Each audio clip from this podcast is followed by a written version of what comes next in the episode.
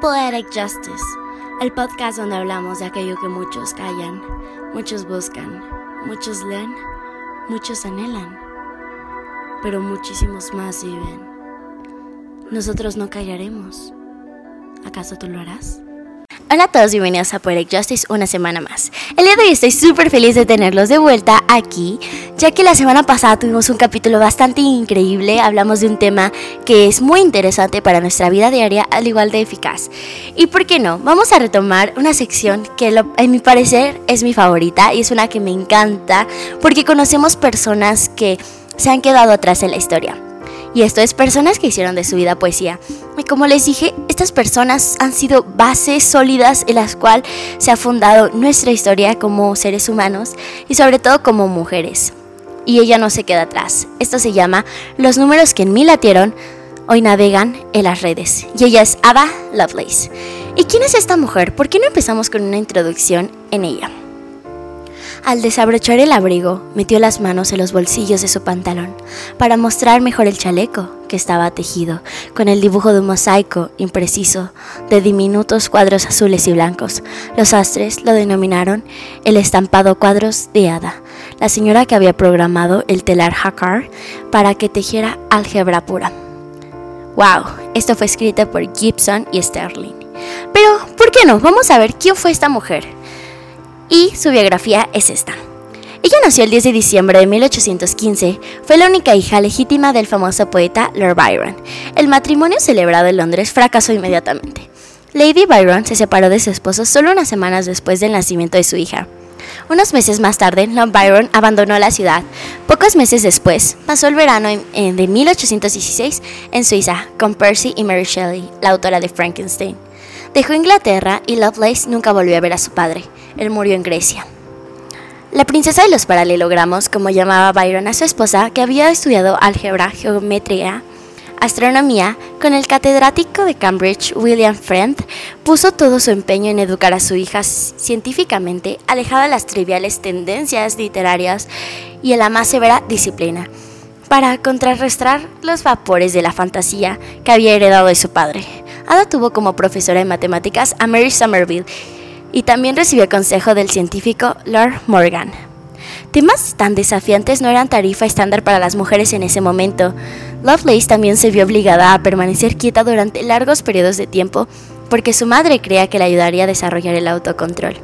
Cuando Ada Lovelace tenía dos 12 años, quería volar. Abordó el problema metódicamente, examinando pájaros e investigando varios materiales que podrían servir como alas. Ada escribió e ilustró una guía llamada Flyology para registrar sus hallazgos. Trabajó duro en este proyecto hasta que su madre la reprendió por descuidar sus estudios, que estaban destinados a ponerle un rumbo racional y no imaginativo. Luego conoció a Babash. Aprovechó esta amistad para seguir creciendo en sus conocimientos matemáticos. En 1833 era una joven de 17 años. Un lunes 5 de junio iba con su madre, Lady Byron, a ver la máquina pensante. Era la máquina de diferencias de Charles Babbage.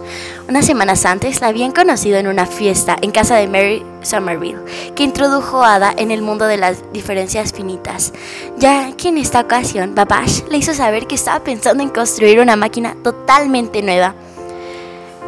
El proceso simplificador del cálculo seguía avanzando a lo largo de la historia y todavía avanzaría más cuando la tecnología llegara a estar a la altura de hardware de Charles y software de Ada.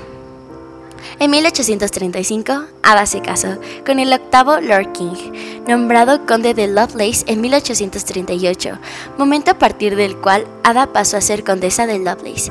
El matrimonio tuvo una hija y dos hijos. Lovelace y su esposo socializaron con muchas de las mentes interesantes de la época, incluido el científico Michael Faraday y el escritor Charles Dickens. Diez años más tarde del primer encuentro entre Ada y Charles, este último daría una conferencia en Turín para presentar su ingenio analítico, como llamó a la nueva máquina. Acudió a la conferencia el joven ingeniero Menebrea, Quedó tan impresionado que escribió un resumen de la conferencia y lo publicó en francés. Ada, que ahora era la esposa del conde y por eso llevaba su apellido, se puso a traducir el resumen y enterado Papache la animó a comentar la traducción y así fue como surgió la obra sobre la máquina analítica. Sin embargo, la salud de Lovelace se deterioró después de un brote de cólera en 1837. Tenía problemas persistentes con el asma y el sistema digestivo. Los médicos le dieron analgésicos como laudano y opio. Pero lamentablemente aquellas drogas cambiaron su personalidad. Según informes, cambió de humor y tuvo alucinaciones. A partir de la época de 1840, Lovelace comenzó el hábito de jugar, que contribuyó a la disminución de sus finanzas y la obligó a empeñar en secreto los diamantes de su familia. Según esto, ella perdió más de 3.200 libras apostando en el caballo equivocado. Ada murió en 1852 a la edad de 37 años y fue enterrada junto a su padre, que nunca conoció. Sus contribuciones a la ciencia resucitaron recientemente, pero muchas biografías nuevas dan fe de la fascinación de la encantadora de números de Babbage. ¡Wow! Qué increíble historia y me guardé lo que ella hizo como tal hasta el final para poder lograr y comentarles cuáles fueron las obras que ella realizó. Fue la primera en crear un motor analítico y el algoritmo de la primera computadora. Es considerada la primera programadora informática de la historia y además siendo mujer. Y ella algo que tuvo muy importante y es que en su máquina analítica utilizó el algoritmo bucle o como Babbage lo nombró, cycle. Durante la década eh, de los 70, este es un dato muy interesante, el Departamento de Defensa de Estados Unidos desarrolló un lenguaje de programación de computadoras de alto nivel para reemplazar los cientos diferentes que usaban los militares.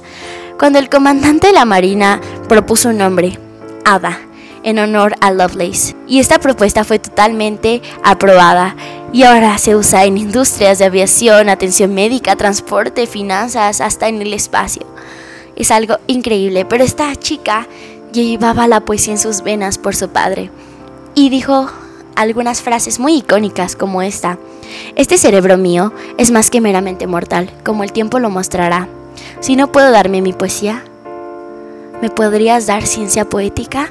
Y esta última frase, si no puedo darme mi poesía, puedes darme ciencia poética, es muy, muy ella, porque la negaron de la creatividad, la negaron de la imaginación que su padre le heredó, pero su madre le enseñó la ciencia poética. Ella escribió un libro bastante a su tema de lo que ella era y cómo la llamaban. Y este libro hasta está en Amazon por si lo quieren consultar y se llama Ada, la encantadora de números, una selección de las cartas de la hija de Lord Byron y su descripción de la primera computadora. Para mí lo personal, esta es una mujer que abrió camino para todas las ingenieras, para todas estas personas, porque ¿quién diría que lo que ella hizo quedó en la historia? Pero en ese momento trataron como de guardarlo como que no, no floreció tanto, pero últimamente está resucitando, porque todo lo que ella hizo es gracias a que tenemos una computadora frente a nosotros. Y bueno, nunca, eches de, nunca hagas menos a una mujer si sabes que ella puede crear una computadora desde la nada. Y bueno, este fue el podcast de esta semana, espero que lo hayan disfrutado, los quiero mucho y recuerden seguirnos en todas nuestras redes sociales. Si no escucharon el capítulo anterior, les recomiendo que vayan y corran y lo escuchen. Nos vemos, adiós. Esperamos que te haya gustado muchísimo y no olvides seguirnos en todas nuestras redes sociales, tanto como Instagram, Facebook, Twitter. Nos encuentras como Poetic Justice Podcast. También no olvides suscribirte a nuestro canal de YouTube, estamos como Poetic Justice Podcast. Nos puedes escuchar en Anchor, YouTube o también en Spotify nos encuentras como Poetic Justice Podcast y síguenos cada semana para más y más detalles. Nos vemos la próxima semana con un nuevo podcast a las 12 del día. Nos vemos, los quiero muchísimo. Adiós.